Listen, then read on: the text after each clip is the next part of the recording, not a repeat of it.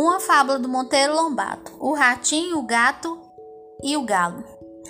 Certa manhã, um ratinho saiu do buraco pela primeira vez. Queria conhecer o mundo e travar relações com tanta coisa bonita de que falavam seus amigos.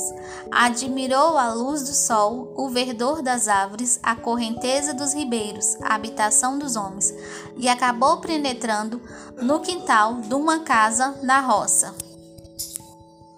Sim, senhor, é interessante isso. Examinou tudo minuciosamente, farejou a tunha de milho e a estebaria. Em seguida, notou no terreiro um certo animal de pelo que dormia sossegado ao sol. Aproximou-se dele e farejou sem receio nenhum. Nisso apareceu um galo que bate as asas e canta. O ratinho, por um triz, não morreu de susto. Arrepiou-se todo, disparou como um raio para a toca. Lá contou à mãe as aventuras do passeio. Observei muita coisa interessante, disse ele, mas nada me impressionou tanto como dois animais que vi no terreiro. Um leão de pelo macio e ar bondoso seduziu-me logo.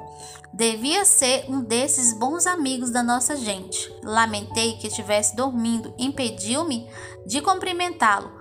O outro, ai que ainda me bate o coração. O outro era um bicho feroz de penas, am... penas amarela, bico pontudo, crista vermelha e aspecto ameaçador.